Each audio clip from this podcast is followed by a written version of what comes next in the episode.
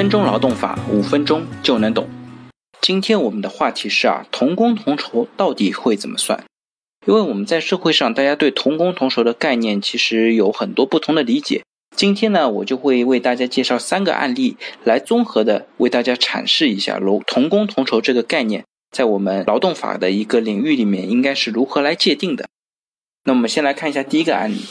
派遣员工小张呢，他的派遣期到了，被派遣公司呢终止了他的劳动合同。终止合同之后啊，小张将劳务派遣公司和用工单位一起诉诸了劳动仲裁。起诉理由是他的每个季度工作表现都不错。但是呢，他从来没有领取过季度的绩效奖金，而该公司自己的正式员工每个季度都可以领到一笔绩效奖金。现在小张要求公司补发绩效奖金，公司认为啊，由于公司的绩效管理制度只适用于公司的正式员工，而派遣员工呢没有领取绩效奖金的制度依据，不应当补发。那公司的相关行为有没有违反同工同酬的规定呢？劳动合同法第六十三条规定。用工单位应当按照同工同酬的原则，对被派遣公司与本公司同类岗位的劳动者实施相同的劳动报酬分配办法。这个规定强调的是实施相同的劳动报酬分配办法，也就是说，同样岗位的人，他的劳动报酬分配办法是一致的。换而言之呢，工资结构应该是一样的。所以说，上述案例当中，他的做法肯定是违法的。正式员工可以享受绩效奖金。派遣员工不能享受绩效奖金，这显然是对劳务派遣工和正式工实施两套不同的劳动报酬分配方式。正式工除了正常工资以外，还有绩效奖金，但是派遣工只有正常工资，这种做法是不可取的。那我们来看一下第二个案例：徐某呢，以劳务派遣工的身份到了某机械公司工作，因为他没有达到独立当班的要求，机械公司要求他跟正式员工刘某一起开一台车床。徐某的工资呢是四千元每月，刘某的工资呢是四千八百元每月。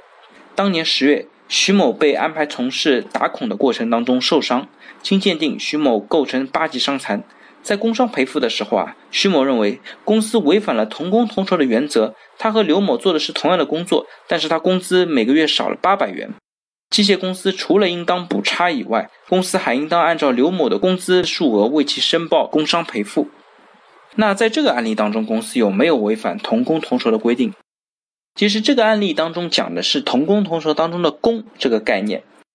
同工同酬的“工”呢，指的是用人单位对于从事同样工作、完成等量劳动、取得相同业绩的劳动者，应当支付同等的劳动报酬。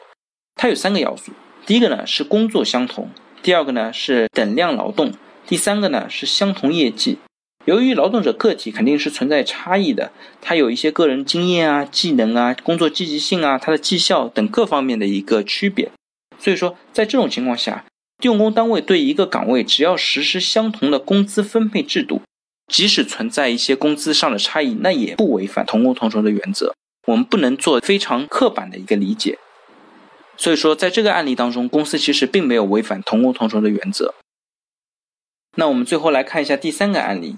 一家公司呢，每个月向自己的员工发放八百元现金住房补贴，另外呢，还为他们购买补充的商业保险。后来，该公司也用了一些劳务派遣工，但是并没有发放相应的住房补贴，也没有购买商业保险。派遣员工也提出，他也希望拿现金住房补贴和商业保险。企业方认为呢，现金住房补贴和商业保险不属于劳动报酬的范围，是福利的范围。公司做法并不违反同工同酬。那在这个案例当中，我们来看一下公司有没有违反同工同酬的一个原则。其实啊，第三个案例相对来说会更加复杂一些，它讲的是同工同酬当中的酬的概念。根据我国现在的劳动法律法规的规定，我们对同工同酬的酬呢，并没有非常明确的规定。但目前来讲，中国的酬呢，只是指狭义的劳动报酬，不包括相应的一些福利。